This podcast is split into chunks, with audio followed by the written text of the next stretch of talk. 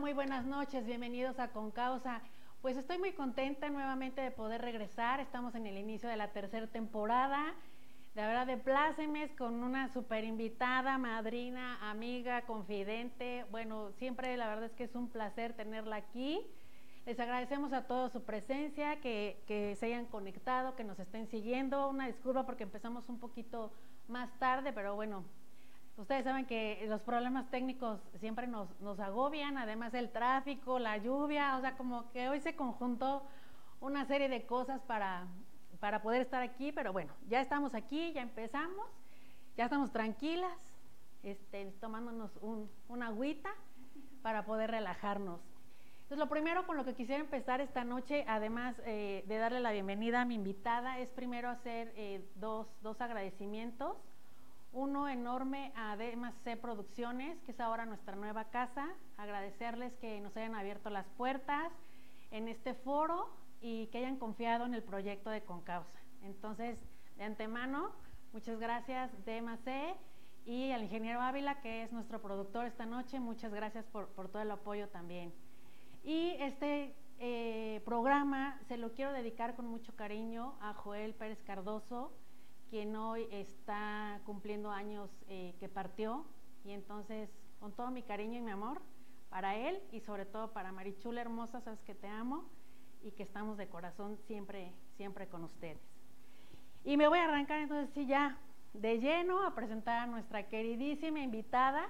Para los que ya nos han seguido en, las, en las anteriores transmisiones de Concausa, pues ustedes saben que fue nuestra madrina de nuestro primer programa, Luego este, fue nuestra acompañante en el primer aniversario y bueno, hoy que estamos estrenando otra vez con Causa en esta tercera temporada, pues nos tenía que acompañar forzosamente mi querida Maru Fernández. Bienvenida y buenas noches.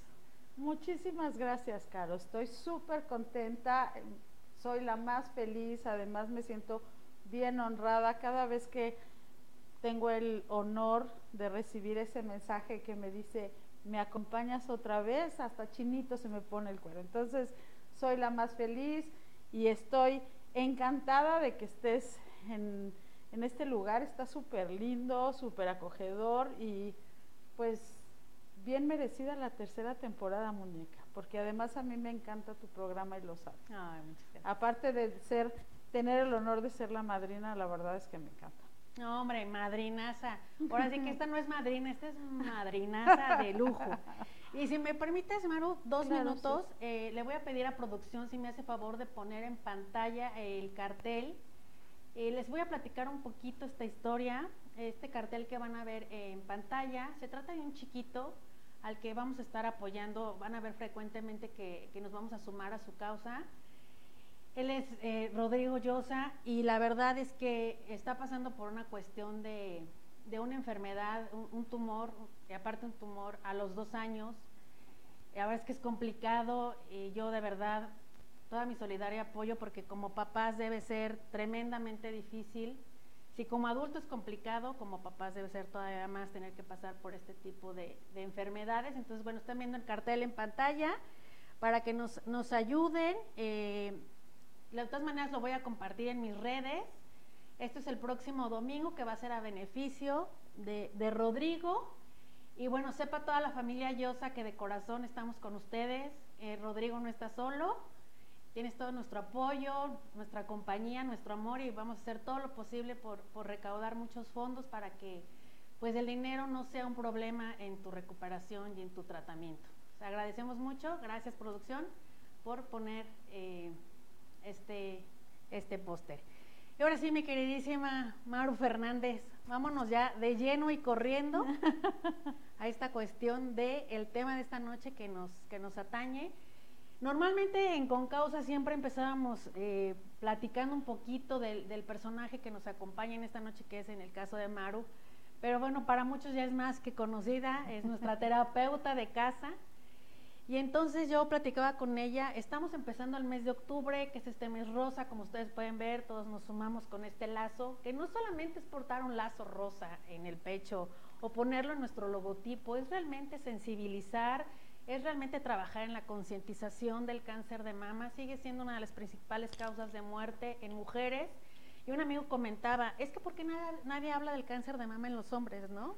Tienes razón, aunque el porcentaje es muy poquito, pero bueno, también existe. Entonces, tócate para que no te toque, no solamente es para ellas, sino también para ellos. Y parte de este proceso que platicábamos era cómo trabajamos o cómo transitamos, Maru, en estos procesos tan complicados de lo que son las pérdidas. Y quiero poner en contexto varios tipos de pérdidas para que tú, este, con tu expertise, nos vayas desarrollando.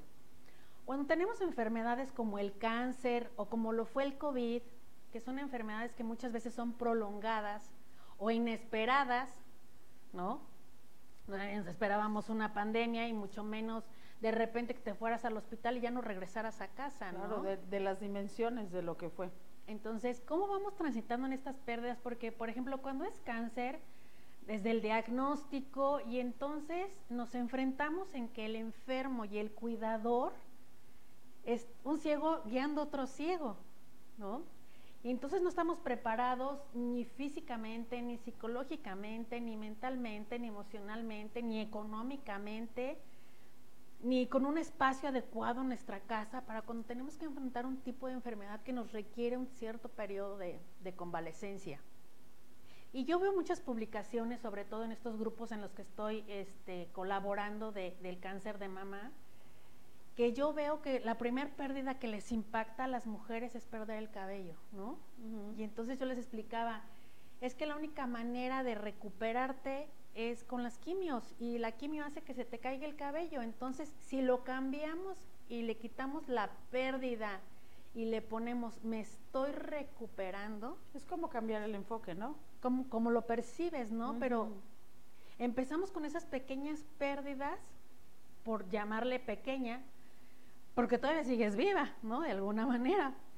Y entonces viene todo el proceso de la quimio y luego viene finalmente, puede ser o no, dependiendo del caso de cada una, la mutilación del seno y entonces pasas por otra pérdida y entonces de repente a lo mejor ya no te puedes mover porque te dio una, ya tienes, este, estás en un cáncer muy avanzado y entonces a lo mejor ya tienes una pérdida eh, de movilidad, ¿no? Y nos vamos a enfrentar, o sea, y le vamos sumando y de repente si no logras eh, eh, concretar tu proceso de remisión, pues finalmente el, deceso. Y entonces, pues se van sumando, ¿no? Puede ser que a lo mejor si, si llegas a la sobrevivencia, pues hasta ahí topaste tus pérdidas. Claro.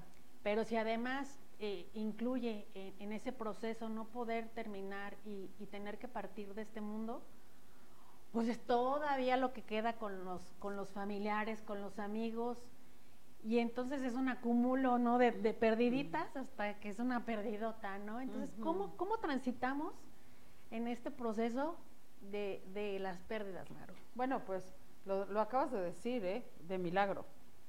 O sea, transitamos de milagro porque precisamente nadie se prepara para una pérdida de ese tamaño. Y te puedo decir que la primer pérdida, antes de todas las que nombraste y que además eh, en carne viva viviste de alguna forma, este, es la pérdida de la salud. O sea, el, el, simple hecho de saber que mi salud ya no está, esa es una pérdida. O sea, y además les digo que está la otra parte la pérdida de la tranquilidad de la familia, porque te vas a enfrentar a todo este montón de cosas de las que tú dijiste y bueno, yo te puedo decir porque yo lo viví de este lado. Cuando mi mamá se enfermó de cáncer, era mi mamá era la mujer más saludable que te puedas imaginar. Subía, bajaba, entraba, salía, se mofaba de decir que no le daba ni gripa. Y entonces para ella el hecho de que le dijeran que tenía una enfermedad tan importante fue un shock espantoso, aparte de todo lo que se vino a su cabeza. ¿Sí? Y a, y a la mía, ¿no? Y a la de mi hermano, y a la de mi padre. O sea, fue una situación inmediata, ahí ya tenemos la primer pérdida, ¿no? O sea, desde el momento en que dicen, ya no hay salud. Y entonces vas empezando a pensar, ok, ya no tengo salud. ¿Y qué va a pasar mañana? ¿Y qué paso tengo que seguir? ¿Y cómo lo tengo que seguir? Y para mí, como tú sabes, lo más importante, porque a eso me dedico, es el tema de las emociones. Una vez tuve un caso de una nena que estaba sufriendo a los 10 años ataques de ansiedad. Y me entero después que su ah, sabían que su mamá eh, tenía cáncer. Le avisaron a la niña, pues se lo tuvieron que decir, pero hubo un tema ahí muy fuerte porque la niña le empezaron, yo, yo quería saber por qué la niña tenía ataques de ansiedad. Platico primero con ella y la niña me dice, Maru, es que yo no puedo llorar porque si no mi mamá se va a poner triste y ella tiene que estar bien. Y entonces voy con la mamá y le digo, ¿qué te pasa a ti? Me dice, es que yo no puedo llorar frente a mi niña porque no quiero que esté triste. Y entonces le dije a la mamá, mi reina, si ustedes no lloran, esa niña va a seguir teniendo ataques de ansiedad. Porque aparte del miedo que tiene, de lo que pueda pasar, evidentemente la niña está con todas las emociones volcadas en su pecho, en su cuerpo, en su cabeza, sin poder expresarlas. Entonces, a veces les, nos dan este diagnóstico a la familia, a, los propios de la enfermedad, y, y, como que todo causa un shock y entonces vamos a quedarnos callados para que el otro no sufra.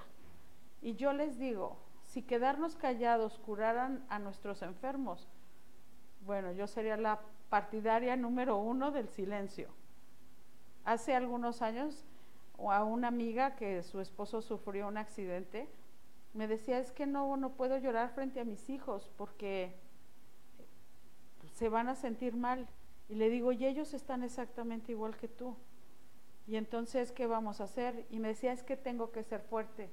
Y yo siempre les digo, si ser fuerte curara y levantara a nuestros enfermos, me pasaría yo las horas con cada una de las personas que conozco sentada siendo fuerte un mes completo, ¿no? Y la realidad es que todo eso se va somatizando.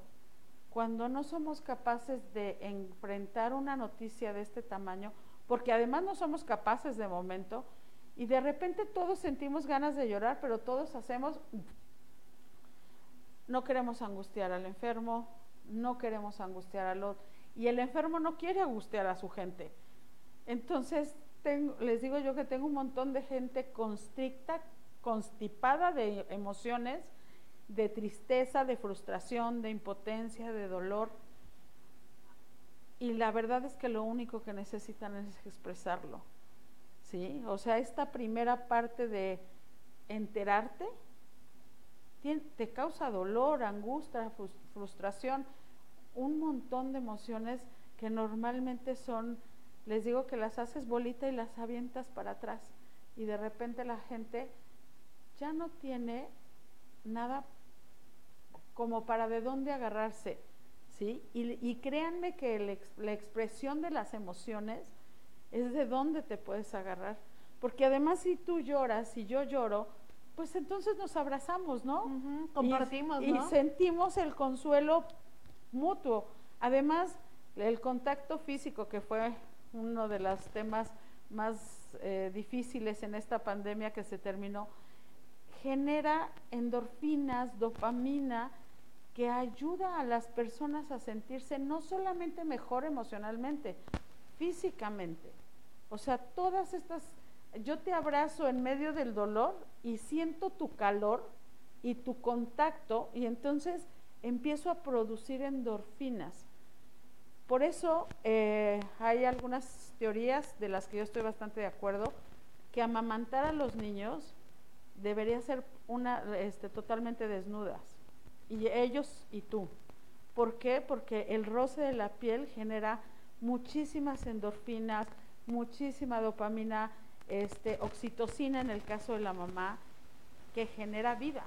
Entonces, por eso para mí es tan importante que cuando empiezas con la primer pérdida, que es la pérdida de la salud y que vienen todos los demás espacios, es atrevámonos a llorar y abrazarnos y a decir, sí, me está cargando el payaso. Dilo, Maru, dilo, la fregada. Acuérdate que aquí no tenemos censura, con causa no bueno, hay censura. sí, pero bueno, nos, no, me está cargando el diablo, decía mi padre, y, y pues sí, y lo acepto, porque la verdad es que la gente se contrae, ¿sí?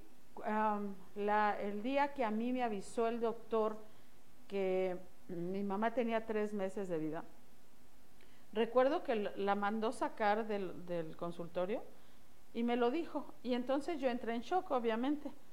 Recuerdo que mi mamá regresa de, de fuera y me dice, ¿y tú qué viste un fantasma? Y yo, Dios, y la tranquilidad de ella y yo decía, ¿y, cómo le hago? Si lloro, ¿qué va a pasar? ¿No?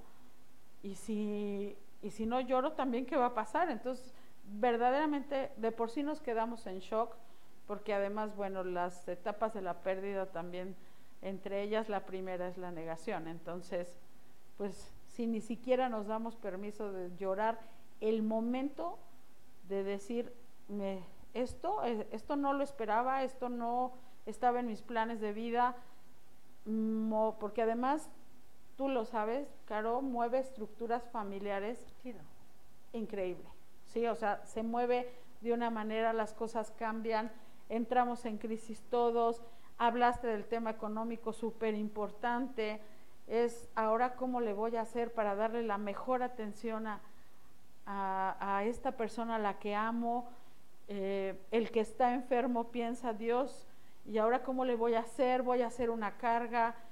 Híjole, de verdad, hay tantas emociones y tantos pensamientos que no se comparten y se quedan ahí como atorados y guardados y enterrados y les digo y de repente aparecen en forma de ya se desmayó, ya le dio ansiedad a alguien más, o sea, se somatizan todos.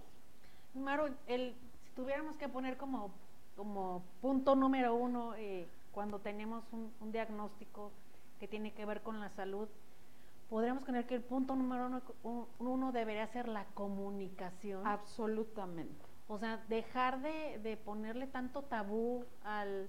Yo siempre les digo, ¿por qué estigmatizamos tanto el cáncer? O sea, porque si tienes cáncer y es así como... ¡ah! ¿No? Sí. Pues eh, en dos años se murió más gente de COVID y nadie, y nadie decía, tiene COVID, ¿no? Oye, ¿y cuánta gente se muere de diabetes? Y de infartos y de Eh, un montón sí, de cosas. Y nadie dice, es que tiene diabetes, ¿no?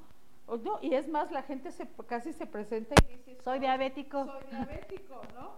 Pero la gente... Hiper- soy diabético, hipertenso. Sí, de verdad.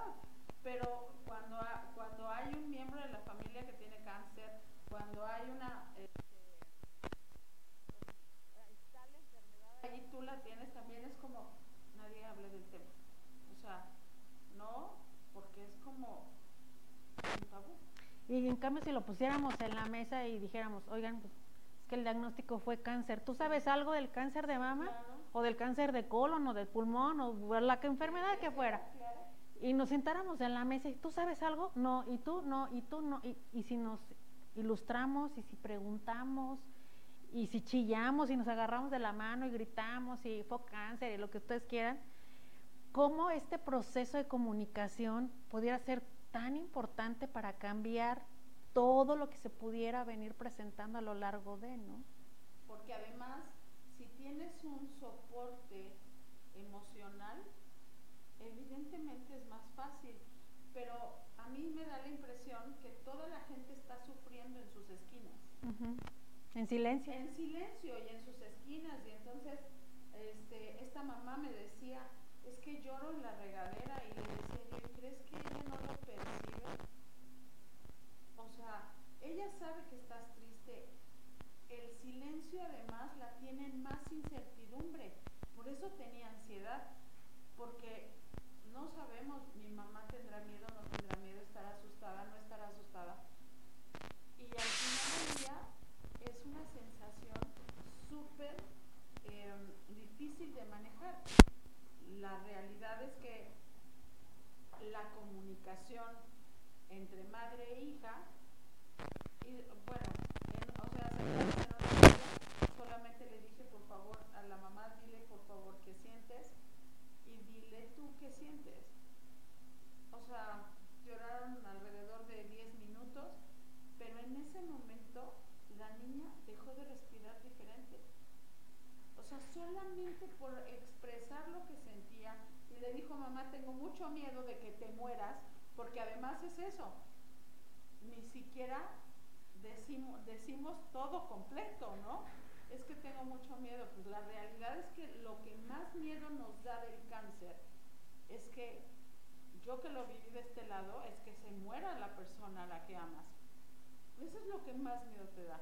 Obviamente, ya cuando entras en los procesos, que, que todo lo que implica el dolor, la caída del pelo, todas estas cosas, pero pues la verdad, yo por lo menos lo que yo conozco de la mayoría de las personas, y en mi caso, lo único que pensé es qué miedo que mi mamá se muera. Pero lo decimos, o no lo decimos, o lo, de, o lo decimos bien bajito. Claro. Bueno, vamos a hacer una pequeña Sí. pausa y regresamos en dos minutos aquí en Concausa.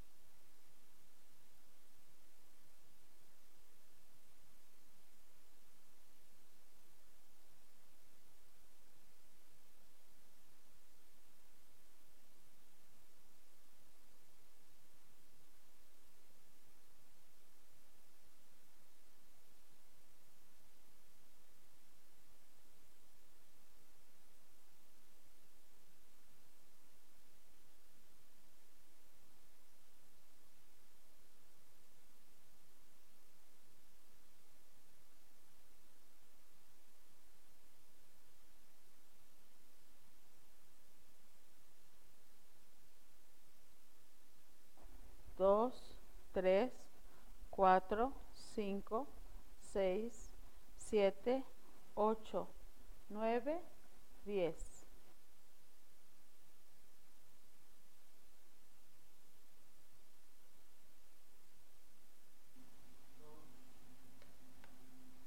Muy bien, ya regresamos una pequeña pausa. Estábamos aquí haciendo unos ajustes y entonces, Maro, retomamos. Eh, ¿Cómo?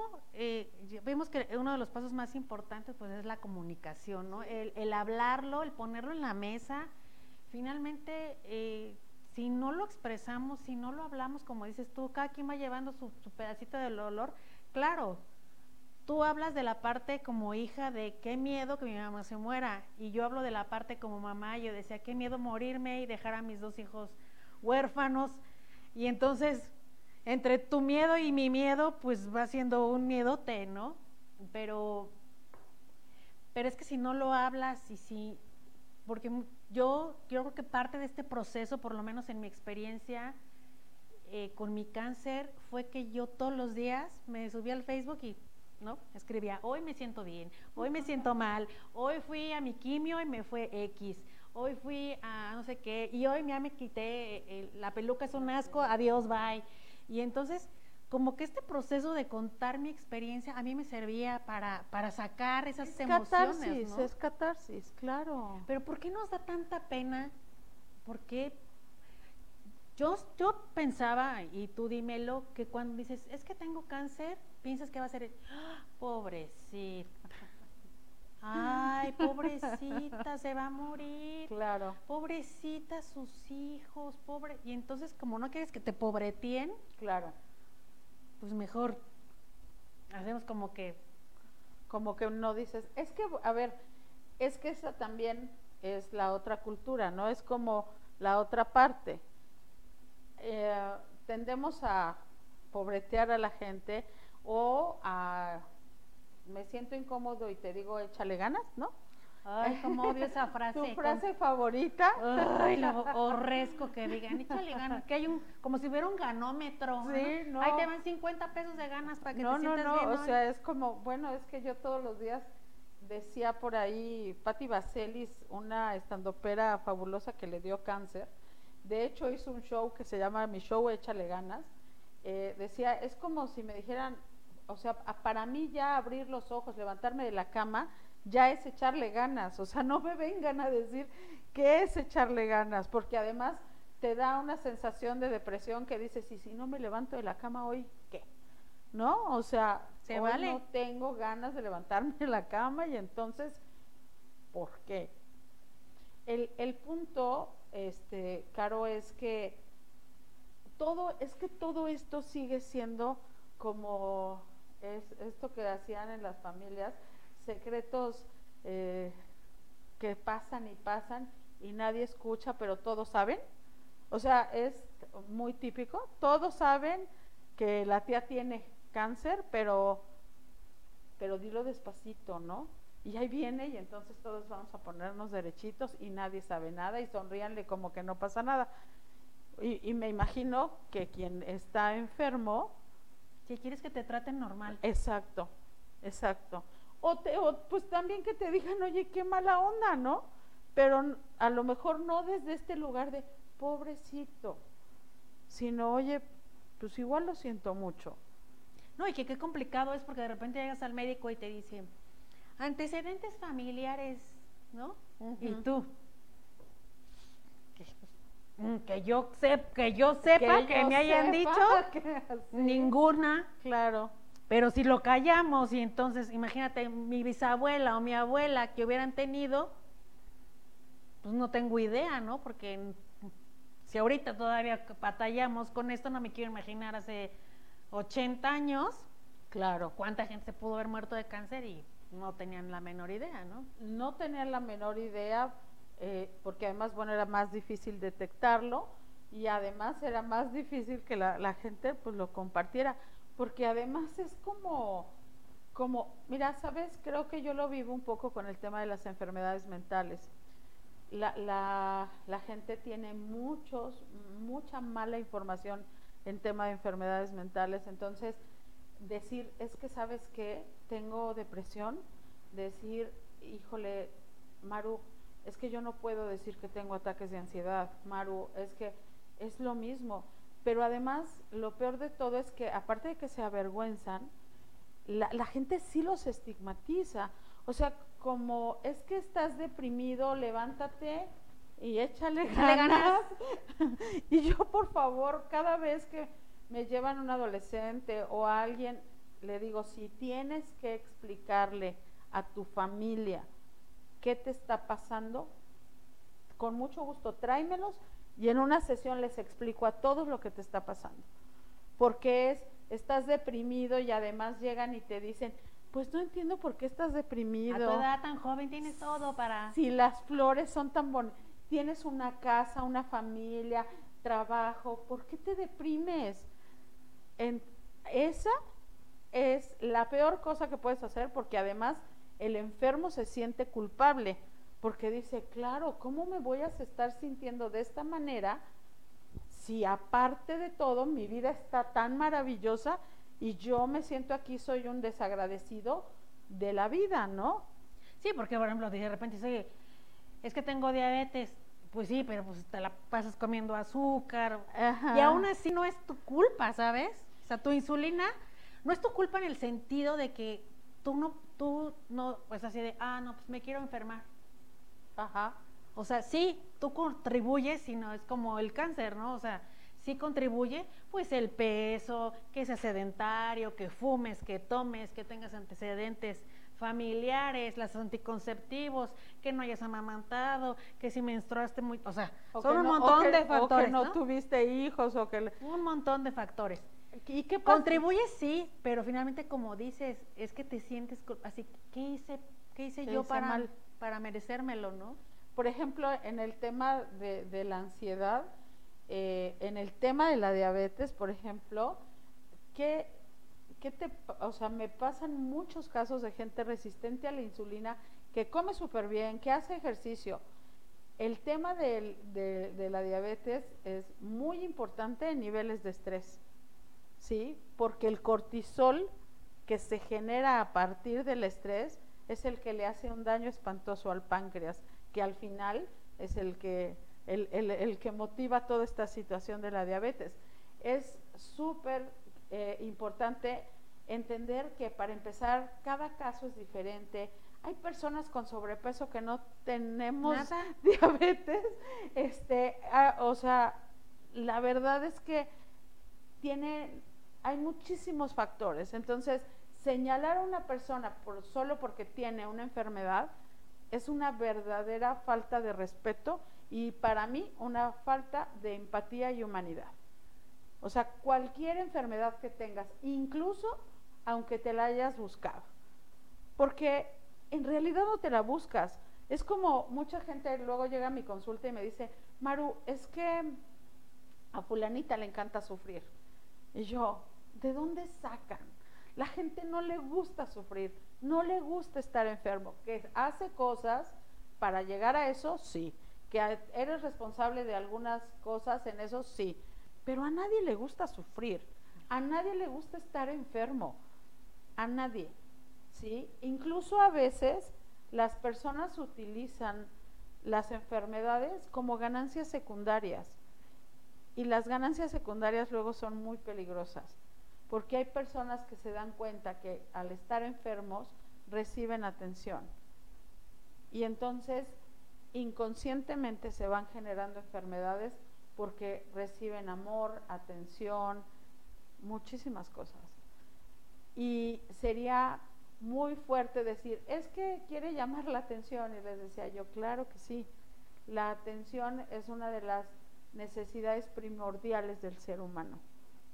Yo sé que estoy viva porque tú me estás viendo y estás hablando conmigo. Y tú sabes lo mismo. Por eso la atención es primordial. Cuando no nos prestan atención. Si te ignoro.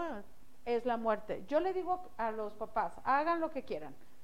Pónganles castigos, consecuencias, como quieran. Pero jamás dejes de hablarle a un hijo. Jamás. Porque un hijo se siente, tiene una sensación de muerte cuando está siendo ignorado. Cuando nos ignoran es terrible. Entonces, regresando a lo demás, que además, te digo, al final tiene, tiene mucho que ver el tema de la comunicación, el tema pues de sentirnos em, ansiosos. Hay gente, mira, yo te puedo decir de gente que ha estado enferma, un familiar, y después la otra persona, que es realmente el tema del estrés postraumático, genera otro tipo de enfermedad o una enfermedad emocional y mental como es los ataques de ansiedad. Casi siempre cuando una persona me dice, es que tuve mi primer ataque de ansiedad hace cuatro años, siempre hay una razón de por medio y aunque no lo creas, tiene que ver con normalmente con una pérdida importante. Pérdida de salud, alguna, eh, algún divorcio, alguna em, familiar que fallece. Pues digo, para muestra un botón en nuestros casi tres años de pandemia. Ya sé, ha sido una cosa, una cosa impresionante porque, eh, por ejemplo, en este, en este tema del COVID, pues nos agarró con las con los dedos en la puerta, ¿no? No estábamos no estábamos preparados, pero además quienes además perdieron a, sus familiares eh, en un abrir y cerrar de ojos de me siento mal, tengo temperatura, no estoy oxigenando, no puedo respirar, llévame al hospital y ya no salió y no lo viste, ni ya no te despediste, ya no pudiste acompañarlo porque además es otra, ¿no? O sea, no podías entrar, entonces no, no, no hubo manera de estar ahí con él te quedas con, un montón de sensaciones de, y de dudas de qué pasó y luego venían todas estas conspiraciones de, no es que no se murió de COVID, se murió de un infarto, no es que se murió de no sé qué y y entonces le vas añadiendo a tu pérdida Sí. un montón de factores que ya, ya son hasta irrelevantes, Maru. Ya, ya te da lo mismo si se murió de lo que Sí, sea. claro. Ya no está, ¿no? Y Exactamente. sigues batallando con ese, con ese proceso, porque además era tardadísimo que te dieran el cuerpo. No había manera de poder hacer una, una velación, que es como lo que de alguna manera te reconforta, ¿no? Pues lo, lo que pasa es que la- lo- los funerales, la- las velaciones son una forma de despedirte. O sea, ha- hay, hay un espacio para despedirte, la gente va a despedirse.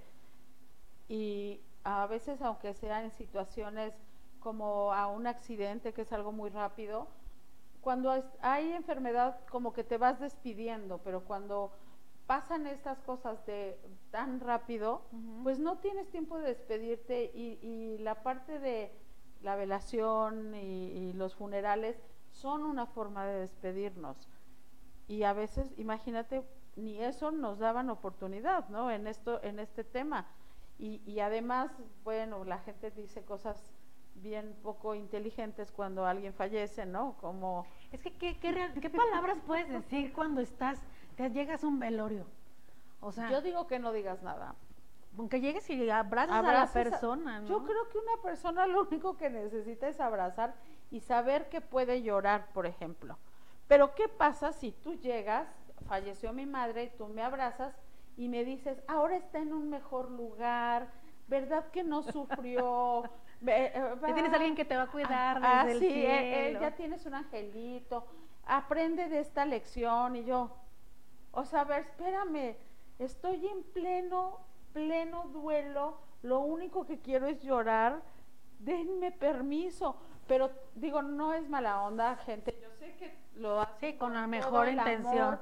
y con la mejor intención y todo, pero de verdad hay cosas muy poco inteligentes como esa.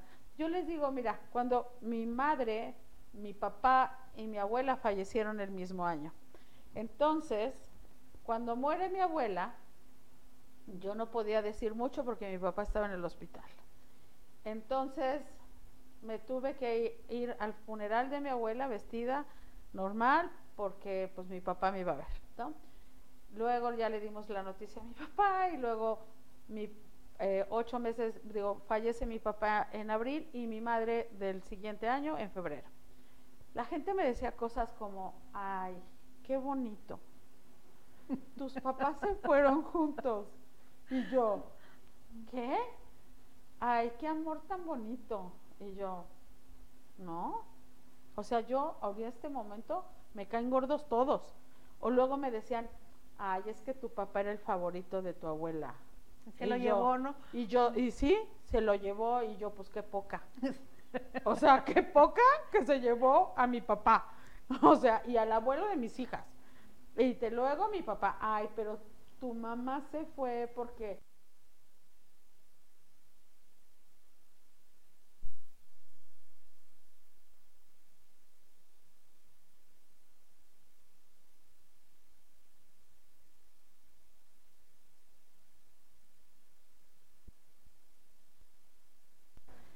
mira, de verdad que sé que, por- porque toda la vida lo he sabido, sé que es desde el amor, pero de verdad que yo ya ni les contestaba nada, porque yo decía, sí, a lo mejor en alguna, en, este momento de mi vida ya te puedo decir todos los aprendizajes que tuve a raíz de esa Sí, situación pero en ese momento no estás. todo lo que crecí, todo lo demás.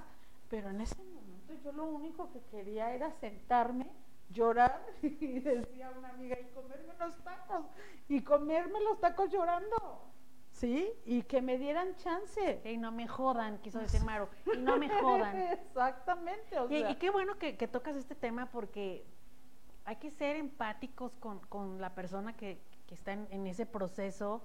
Como bien dices, eh, esa pérdida, no hay palabras, no hay consuelo, No. hay tiempo, cada quien tiene su, su duelo, su proceso, cada quien su tiempo, y entonces es el tiempo lo cura todo, y entonces te dan ganas de voltear y sí, o sea, claro. a lo mejor Sí, pero ahorita no me lo Oye, está. pero hace, curando. hace 12 horas que se murió, discúlpame. todavía está hasta caliente, no la sea, ¿no? Sí, sí, por supuesto, totalmente. Y qué importante es que, que podamos hablar de este tema y, y para que, espero que no tengan que ir muy pronto, esta es una situación así, pero si se les presenta, pues llegan el consejo de Maru, ¿no? Solamente abracen a la persona, que sepan que, con que sepas que ahí estás, Sí. para esa persona, debería ser más que suficiente. Mira, ¿no? yo, yo desde, creo que desde muy joven, por alguna razón que desconozco, yo siempre, a mí eso de lo siento mucho, no sé, hay muchas frases como muy famosas, ¿no? Y, honestamente yo siempre recuerdo haber abrazado a la gente y haberle dicho lo que se te ofrezca, aquí está mi hombro. O sea, porque a, a veces de verdad no necesitas que te digan un montón de cosas ni nada. Mira, te, te voy a decir, cuando falleció mi madre, eh, en la noche se quedaron eh, pues prácticamente mis mejores amigas y yo lo único que hice fue recostarme en las piernas de una de ellas y dormirme toda la noche frente a la caja de mi madre. O sea, bueno, no toda la noche, me debe haber dormido tres horas, pero créeme que eso fue bastante, ah, porque además recuerdo perfecto que acariciaba mi cabello, eso era todo lo que hacía ella. Yo con mi cabeza en, con sus piernas y acariciaba mi cabeza. Yo no necesitaba más en ese momento. Yo no necesitaba que me dijera, lo vas a superar y vas a salir adelante. Y te digo todas estas historias ridículas que, bueno, perdón, no es que lo quiera yo ofender a eso, pero sí, lo vas a superar, vas a salir adelante, va a ser una, un aprendizaje extraordinario. Yo les puedo decir que soy terapeuta gracias a este evento. ¿Sí?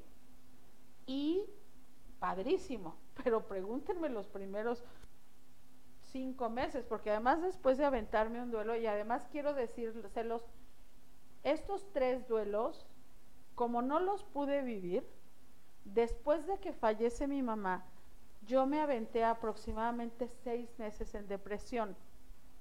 ¿Por qué? Porque pues yo era la fuerte. Entonces tú me veías en, los velorios y llegaban y me saludaban, ay, tú eres la hija de Joaquín Fernández, ay, sí, este, y hay gente que me decía, parecías la hostes. o sea, Bienvenidos al funeral. buenas noches, gracias. Eh, cuando falleció este mi mamá, se acercó alguien muy muy cercano a mí y me dijo, no sé si preocuparme o felicitarte, porque te, o sea, estás entera.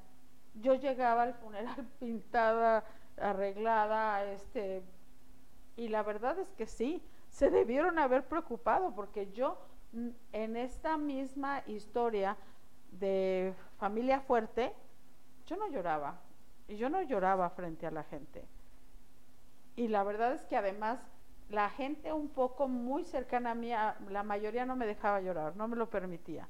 Como si llorar fuera malo, porque cuando me dieron este la noticia, mi papá estaba en el hospital, cuando me dan la noticia que mi mamá tiene cáncer, o sea, yo lo único que eh, quería era llorar, porque yo decía, no puedo creerlo, mi papá está enfermo en el hospital y me acaban de decir que mi mamá tiene cáncer, y yo lo único que quería era llorar y me dijeron, pero no llores, todo va a estar bien, ¿no? Y yo, "Ah, ok, pues no lloro, ¿sí? Y, y, y, y la verdad es que no, o sea, tenemos que darle permiso a nuestra gente de llorar, de llorar porque se enfermó o de llorar porque alguien más o alguien muy amado se enfermó.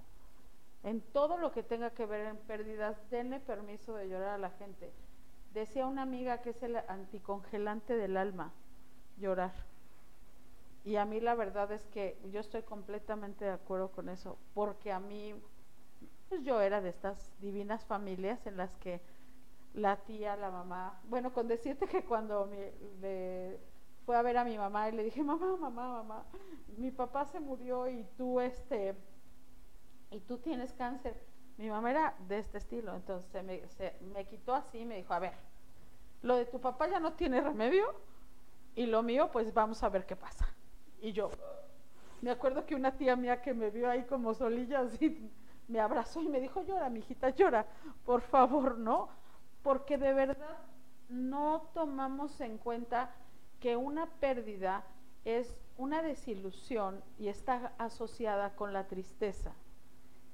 La, triste, la desilusión solamente es algo que yo quería que pasara y no pasó. ¿Sí? Y entonces la tristeza está asociada con esto y la tristeza es llorar y poderlo expresar. Porque no sé si te ha pasado que hay gente que está en un duelo y trae un genio de la repatada. Bueno, la, la situación es porque no se dan permiso de llorar, pero sí se dan permiso de enojarse. Y eso es cultural. Los mexicanos no nos damos, los latinos no nos damos permiso de llorar, pero ¿qué tal de enojarnos? Entonces. Y de reclamar y, y meter de madre, sí. Claro, eso sí, eso sí se vale. De culpar, ¿no? Sí, y entonces llegan y me dicen, Maru, es que traigo un genio horrible. Hace un mes que se murió mi mamá, pero traigo un genio horrible. Y yo, ¿y cuánto has llorado? No, a ver, espérame, eh, te estoy hablando de que estoy enojada yo. ¿Y cuánto has llorado? O sea, los latinos nos damos permiso de enojarnos. Bueno, no todos, pero la gran mayoría. Y luego, este, pues ya avientas y le, mientas la mamá a todos porque no eres capaz de hacer conexión. Mira, la tristeza de alguna manera ha sido diseñada para hacer introspecciones. Y cuando se llama, eh, cuando se trata de las introspecciones es hacia adentro. Entonces, llorar, conectarte con tu emoción, interiorizarlo, es perfecto. Pero ¿qué tal? ¿Qué tal le hacemos que, ay, no, Caro, es que Caro está enferma, vamos por ella, vamos a sacarla, vamos a entretenerla. A ver, no digo que esté mal, pero si van a ir a verla, siéntense, hablen del tema y pregúntenle de Nadie- qué quieren hablar. Nadie me llevó a la peda, déjenme decirles. No podía tomar, pero me hubieran invitado. Pero, pero podrían hablar del problema, pero te voy a decir una cosa, a veces eso no es tan bueno. Más bien yo siempre les digo, den, si alguien te dice, no quiero salir y quiero quedarme, es porque necesita esa introspección, Claro. necesita llorarlo. Y a veces sí en compañía y está padrísimo, pero también se vale hacerlo en soledad. ¿sí? No todo el tiempo ni por cuidar a otros, sino solamente por hacer un contacto contigo mismo. Y eso es fundamental. Mira, ya tenemos algunos, algunos saludos. ¿Sí? Déjame porque si no me empiezan a reclamar de que, de que ¿Por no los comento. No los saludas? Mi queridísima Chucha Rocío Martínez desde Estados Unidos que nos ve. Ay, qué emoción. Hay que cambiar la pregunta, ¿por qué a mí? Mejor decir, ¿por qué a mí no? Aceptarlo es difícil, pero ayuda para salir adelante. Sí, claro, por supuesto. Lo que hablábamos al principio, ¿no? Si Sí. le damos la vuelta al discurso, Sí, sí, sí. La perspectiva cambia y entonces puedes manejar las cosas desde otro lugar. Perlita Abrego también desde Estados Unidos, Perlita, porque con causas Ay, internacional, Qué, déjenme- inter- qué no, no, no, no. internacional estamos. con causas internacional. Dice, qué gusto que ya estés de regreso, mucho éxito, este, muchos saludos y un abrazote a las dos, muchas gracias. Lizardo, mi querido Lizardo, saludos y muchísimas felicidades, muchas gracias. Lizardo, beso y abrazo. Gerardo Vázquez, mucho éxito, gracias amigo, un abrazo. Flaquita hermosa, que además nos queda bien cerquita aquí del estudio. Ay, sí. Hola hermosa, un gusto poderlas ver y escucharlas, las quiero. Igualmente, Flaquita, te amo. Igualmente. Gonzalo Fernández, saludos a las dos. Amigo, gracias. Dice, cuando una persona trabaja en sí mismo desarrollando el control de sus emociones, las pérdidas, cualesquiera que sean, se aprenden a aceptar de una manera más madura y ayudas a entender, y ayuda a entender nuestro rol en el proceso. Solo quiero compartirles mi opinión. Pues, pues sí, pero ¿cómo trabajas el control de las emociones? O sea, el problema es que reconocerlas. No, es que, a ver, lo que sucede es que esto, esto de lo que habla es de la responsabilidad afectiva, pero acabas de decir algo muy importante, cuando ni siquiera reconoces como lo que te estoy diciendo. O sea, me dicen, es que estoy furiosa y, o estoy enojada, pero cuando debería estar triste, o estoy, tengo mucho miedo y cuando deberías estar triste, porque uh, en mi caso yo te puedo decir que uh, yo no me enojé, yo me la pasaba compartiendo con mis amigas. Eh, iban por mí, salíamos, eh, escuchaba la música, pero llegaba un momento en que yo solamente estaba por estar, por no estar sola con mi duelo, ¿sí? Y esa es una forma de no reconocer las emociones y, la madurez y la responsabilidad afectiva y el control de ellas uh, es, eh, o sea, es fundamental cuando por lo menos ya has tenido la oportunidad de, reconocerla, porque normalmente no, no, ni siquiera la reconocemos. En un país en donde la muerte se celebra y se celebra de una manera enorme, hasta somos famosos internacionales, internacionalmente por celebrar la muerte. O sea, es muy difícil eh, darnos cuenta cuando estoy en duelo, cuando la pérdida me ha causado un duelo y a veces no sabes ni siquiera hasta cuándo. Yo he tenido que tratar duelos de fallecimientos, de divorcios, eh, de muchas, de muchas circunstancias, hasta nueve o diez años después. O sea, la gente vive el duelo hasta después de nueve o diez años. O sea, que de momento lo guardas y en algún momento te lo, sale. A lo que te decía, lo haces bolita para atrás y dices, hay que salir adelante, hay que apurarme, hay, hay que, que, echarle, ganas. ganas. Entonces, y no puedo, un, una, um, hace algún tiempo tuve una pareja que perdió un bebé. Trabajar con ellos y manejar el duelo de esto, de, esta situación tan dura, porque eh, el bebé realmente nació y falleció casi inmediatamente.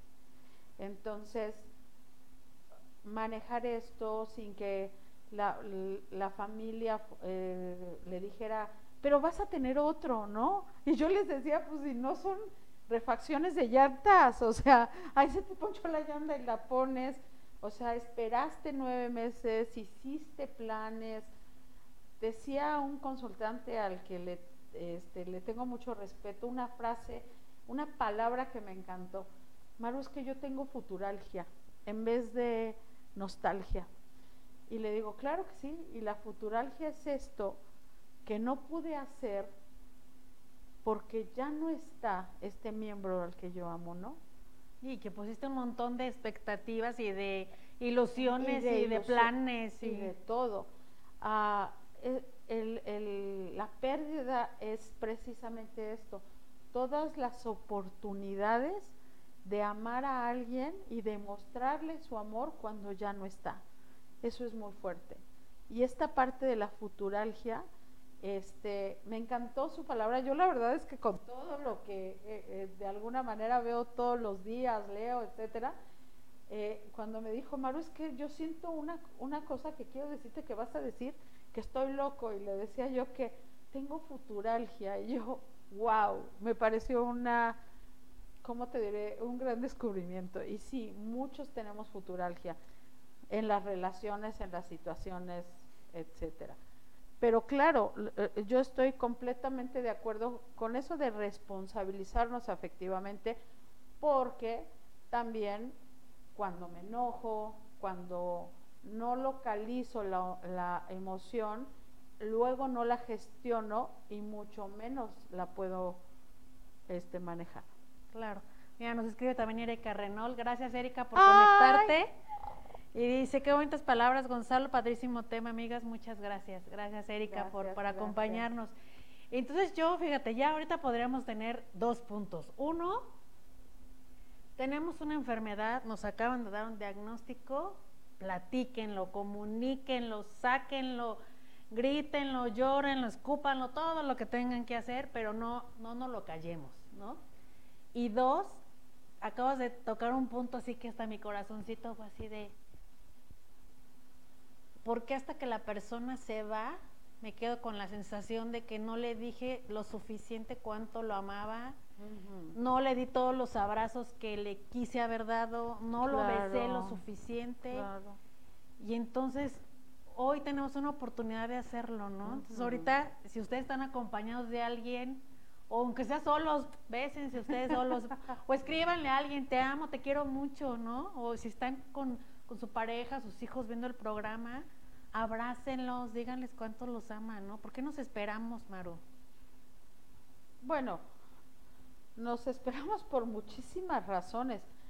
Yo, yo siempre he creído que una de ellas y la más fuerte es que damos por hecho que el otro va a estar ahí siempre. Que eso, que, que, no se va a ir. O sea, mira, entre eso, cuando hace, hace muchos años, muchos años, alguna vez se me ocurrió vender seguros de vida. Duré dos meses, pero ¿sabes qué? Es, es, es tremendo ver cómo principalmente los mexicanos creemos que nunca nos vamos a morir. Y entonces por eso un seguro de vida es como, ¿cómo? O haz tu testamento, ¿cómo? O sea, ¿para qué? Para empezar tenemos, creo, a nivel personal, o sea, individual, creemos que no nos vamos a morir, ¿no? Y dos, damos por un hecho al otro siempre, en las relaciones, o sea, ahí va a estar, como que si naciste y la abuelita estaba, como que crees que la abuelita va a estar siempre. Cuando tienes la primer pérdida dices, ajá, y una pérdida muy importante. Y bueno, obviamente hay familias con educación de la emoción. Yo les digo siempre, este, ve cuál es la especialidad de la casa. y la especialidad de la casa es que no todos nos podemos enojar, pero nadie se puede poner triste. Todos somos muy cariñosos, pero somos muy felices y nadie habla de nada malo. O sea, tú ve checando en tu casa cuál es la especialidad, ¿no? Y hay familias muy afectuosas pero también a veces algunas muy afectuosas que no se dicen la verdad, ¿no? Aquí todos nos queremos mucho, pero la tía tiene cáncer, pero entonces nos quedamos callados, ¿no? Porque todo tiene que ser bonito. No digo que en todos lados sea igual, pero hay que tomar en cuenta esto. Pero sí creo que hasta que yo, yo creo que tú vas a estar ahí siempre, entonces no creo necesario decirte hoy, antes de que te vayas a trabajar, te amo, ¿no? Te abrazo. Pues, vas a regresar, ¿no? Y en una de esas te lo digo. Y en una de esas no te lo digo tampoco y me duermo así. Nos damos por hecho, Caro. Yo creo que es eso. Nos escribe Marisol Pérez Cardoso, Marichula hermosa, dice, si Sí, todos los días hay que decir te amo a quien amamos. Qué hermoso programa, enhorabuena. Maru, eres excelente, gracias a las dos. Ay, hermosa, te amo. Hablando de, te amo. Aprovechando. Aprovechando el comercial. Te amo. Híjole, Maru, pues es que nos quedan como, como muchas reflexiones para esta noche en el tema de las pérdidas. Yo creo que no hay pérdida pequeña. No. No hay pérdidas, como habíamos dicho, pequeñitas pérdidas pérdida es pérdida. Y cada quien tiene su manera de conceptualizar esa, ese, ese momento, ¿no? yo, yo veo las pérdidas como momentos en tu vida y muchas veces estás medio preparado, medio consciente, pero la gran mayoría no. Porque, precisamente porque nadie nos enseña, nadie nos educa, o no nos, o como que dices tú damos por hecho, ¿no? Pues ¿Qué vas a hacer cuando tu mamá se muera? Pues no sé, de que se muera. Exacto, pero porque piensas que es eterna. O sea, de alguna forma tenemos una vaga, o les digo, hay una parte de nuestro cerebro que dice, va a ser eterna, nunca se va a morir, esta persona nunca se va a ir, no importa cómo la trate, así, aquí se va a quedar, no importa este, si mi perro lo veo o no todos los días, porque de verdad hasta este tema de las mascotas es súper importante. O sea, yo te puedo decir que he tratado más de 10 personas en mi consulta en un tema de pérdidas de mascotas. más de 10. Y que todo el mundo dice, ay, ese es el perro. Ajá, no, no, los animalitos, las mascotas, porque no es solo el perro, son las mascotas, terminan siendo parte de la familia y tenemos que ser bien conscientes de esto, porque a veces a, los papás les hace fácil, ay no, ya regala el perro, porque, y el niño lo siente como algo suyo o como una parte de, él, ¿no? Alejandra, mi hija, tenía la costumbre de en el rancho de mis padres e ir a platicar con un borrego. Y entonces yo me acuerdo que más de alguna vez le gritaba a mi mamá, oye, mamá, ¿dónde está Alejandra? Confesándose con el borrego, decía, ¿no? No te quiero decir que el día que mataron al borrego, Y que no lo comemos tan rico. y que por supuesto que no le dije a mi hija que no lo comimos, o sea, por supuesto, este, nadie calculó que Alejandra ya había hecho de, de ese animalito su amigo. Entonces, imagínate que despiadadamente le matamos a su amigo y sufrió una pérdida enorme. Claro, benditos a Dios, no le dijimos que lo habíamos matado, su abuelo. espero que no nos esté viendo, si no, hoy se va a enterar. Ale, por favor, Perdónanos. perdónanos. A tus 30 años, mi vida, ya. Se, viene- se vino a enterar de esta De- manera. de- espero que no. Y qué importante es no minimizar las pérdidas del, del otro. Por supuesto, por supuesto. Porque además tendemos a hacer esto. Mira, si a mí me parece poca cosa tener un perro, pero para ti es fundamental porque es tu compañero de vida, yo no puedo, o sea, ser capaz de minimizar lo que tú estás sintiendo. Ay, ay, se le murió el perro y mírala cómo está. O sea, No, y le hizo un funeral y lo va a hizo- enterrar. y- Sí, sí. O sea, mira, yo te voy a decir que en mi familia los animales siempre han sido fundamentales. Entonces, cuando ha, eh, eh, ha habido una pérdida de nuestros animalitos, mis hijas hasta la fecha siguen, en- en- fíjate, con este tema de la gente que se pierde y la secuestran, yo sé que no es lo mismo, pero el, eh, una mascota que teníamos, un Doberman divino que teníamos, eh, se perdió. Mis hijas hasta la fecha siguen sintiendo esta sensación de esa pérdida que además nunca supimos dónde quedó. Y, lloraban en las noches diciéndome, mamá, ¿y si tiene frío? Mamá, ¿y si tiene, y si le están pegando? ¿Y si lo están lastimando? Entonces, y mucha gente que la hubiera oído hubiera dicho, no manches, es un perro. Pues sí, pero ese perro ayudó a mi hija la mayor a pasar enfrente de, de muchas, este, de muchos hombres en las construcciones. Por el perro no hacía nada, pero daba un miedo. Entonces, para mi hija era súper simbólico. Sí, y para la otra lo mismo, porque la otra lo, a- a- lo avestaba, le ponía, bueno, les dije que en vez de Doberman era Dobergay, el, el, porque de verdad lo tenían, les decía, ya nada más límenle las uñas. De- le quitaron toda la fiereza, por eso se lo robaron. Pero imagínate que para ellas fue una pérdida súper importante. Y no faltó quien les dijo, ay, pues ya lo perdieron, cómprense otro. ¿Sí? Sí somos muy dados de cuando algo no es importante para mí, entonces no le doy la importancia que el otro tiene. Y acá decía algo bien importante. Como papá, como mamá, tenemos que ponerle especial atención a las pérdidas de nuestros hijos, porque además están chiquitos y les tienes que explicar todo este proceso de la muerte y de la pérdida, y ya no lo vas a ver, ya no va a venir. Exacto. Y, y, o sea, tampoco es algo sencillo, ¿no? Cuando además lo tienes que compartir con, con niños, pero que los niños no son tontos y se dan cuenta y entienden perfectamente, es cosa nada más de platicarlo. Entonces, si eso le agregas que lo minimizas y, ay, ay, ay, ya no pasa nada, ¿no? Claro. Pues es una pérdida, pero además una pérdida a la que a nadie le importa más que a mí. Te voy a decir, por ejemplo, niños adolescentes, cuando la novia o el novio, la pareja los cortan, a veces las papás o las mamás somos súper poco empáticos. Ay, mira, chulo, te vas a encontrar miles en la vida y no pasa nada. Hasta, Next. hasta nos hizo un favor. Sí, hasta porque además me caía rigordo, ¿no? Next. No, hombre, o sea, siéntate y enseña a gestionar a tu hijo una pérdida de ese tamaño, porque en la vida, cuando creces y pierdes una pareja, después de perder a un hijo, lo siguiente es el dolor de perder una pareja.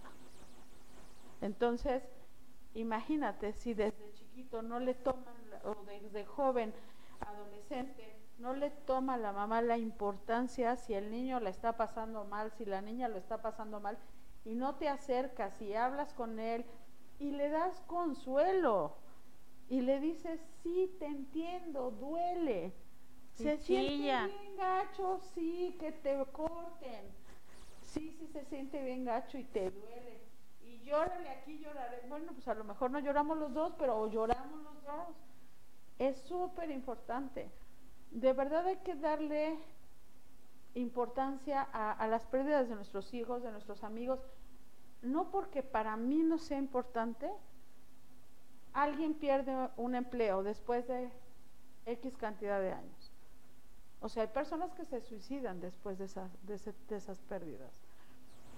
Entonces, si somos este, empáticos y amorosos y queremos que esa persona que es nuestro amigo, nuestra pareja, nuestro hijo, vivan mejor emocionalmente, definitivamente tienes que acompañarlos en sus pérdidas, estés o no estés de acuerdo, sientas o no sientas lo mismo porque también por eso andamos diciendo cosas muy poco inteligentes. Claro.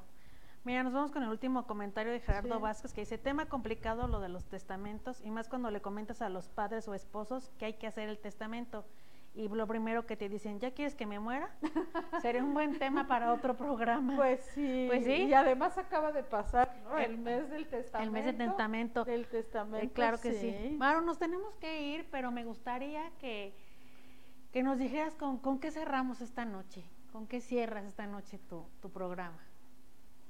Híjole, hay como mucho, pero yo, yo creo que los humanos nos necesitamos unos a otros. Y creo que la empatía es la base de muchísimas cosas que pueden cambiar en nuestro mundo. La empatía, nos faltó empatía en la pandemia, nos faltó empatía, nos falta empatía con este, la gente que sufre, nos falta empatía. Yo sí creo que tenemos que ser empáticos y entender que la empatía no es que me duela tu dolor, la empatía es que entiendo tu dolor, nada más. Porque a mí no me puede doler igual si a ti se te murió alguien, pues sí, eh, y, además decimos esto, ¿no? Yo te entiendo. No, no entiendo. Yo sé lo que tú yo sientes. Sé lo que sientes. Yo te entiendo. No, no, no entiendes. Hasta que lo vives no lo entiendes. Y además, quién sabe si va a ser diferente. Pero yo sí creo que si entiendes el dolor y puedes, a, de verdad, a a veces solo siéntate junto a esa persona, hazle saber que estás ahí, no le digas nada y si ella te dice algo, adelante, ya puedes entonces comunicarte, pero ten mucho cuidado con las palabras que usas, sobre todo si hay un juicio de por medio, si vas a hacer un juicio calificando algo. Para mí, esta noche se termina con decirles, los terapeutas somos empáticos. Esa es la razón por la que la gente se abre ante nosotros y abre sus emociones ante nosotros, porque nosotros no podemos juzgarlos. No es nuestro lugar. Vuélvanse terapeutas de alguna forma todos, siendo empáticos y aceptando que ni pienso igual ni siento igual. Pero por eso no quiere decir que no me importe. Exactamente a, todos nos importa y, y, creo que una forma de ser empático, y creo que lo dijiste muy bien, Caro, es no minimices el dolor del otro porque tú no sabes lo que estás sintiendo. Aunque se le haya muerto una mascota, aunque lo hayan dejado sin trabajo, aunque lo le hayan, este, la novia lo haya cortado, aunque le hayan chocado su coche, tú no sabes lo que está sintiendo el otro. Solamente acompáñalo. Maru, pues un gusto, un placer, te amo. Te amo, muñeca. Muchas gracias. Esta es tu casa, bienvenida nuevamente. Gracias Yo sé que no va a ser no va a ser la primera vez, muy pronto estaremos regresando. Por favor, mándenos sus temas, qué les gustaría que platicáramos con, con Maru y, y la comprometemos. Me sale muy cara traerla, pero aquí, aquí, aquí por producción, miren, Aquí lo que sobra, Aquí lo que sobra es con, con queso. Entonces, díganos eh, qué temas les gustaría que tratáramos con ella y con mucho gusto la volvemos a invitar. Muchas gracias por habernos acompañado esta noche, Maron, este tema tan importante que es este proceso de las pérdidas. Ya nos llevamos comunicación, amor, empatía, respeto, ¿no? Yo creo que será parte, parte fundamental para poder cerrar esta noche. Les agradecemos enormemente que nos hayan acompañado. Vamos a estar transmitiendo con causa todos los miércoles a partir de las 8 de la noche. Sin embargo, la próxima semana, por cuestiones de agenda de nuestro invitado, eh, que es un oncólogo eh, muy, muy importante en este proceso del cáncer de mama, especialista en cáncer de mama, nos pidió que el programa lo, lo pudiéramos pasar al jueves. Entonces, bueno, por esta, esta ocasión les avisamos que el siguiente programa va a ser el día jueves pero de manera regular estaremos transmitiendo con causa todos los miércoles a las 8 de la noche. Les agradecemos muchísimo su presencia, producción. Ingeniero Ávila, muchísimas gracias por todo su apoyo y nos vemos la siguiente semana aquí en Con Causa, el espacio donde compartimos experiencias de vida, causas sociales y temas públicos. Muchas gracias, Maru. Muchas gracias a todos. Un abrazo y que estén muy bien. Gracias. Hasta luego.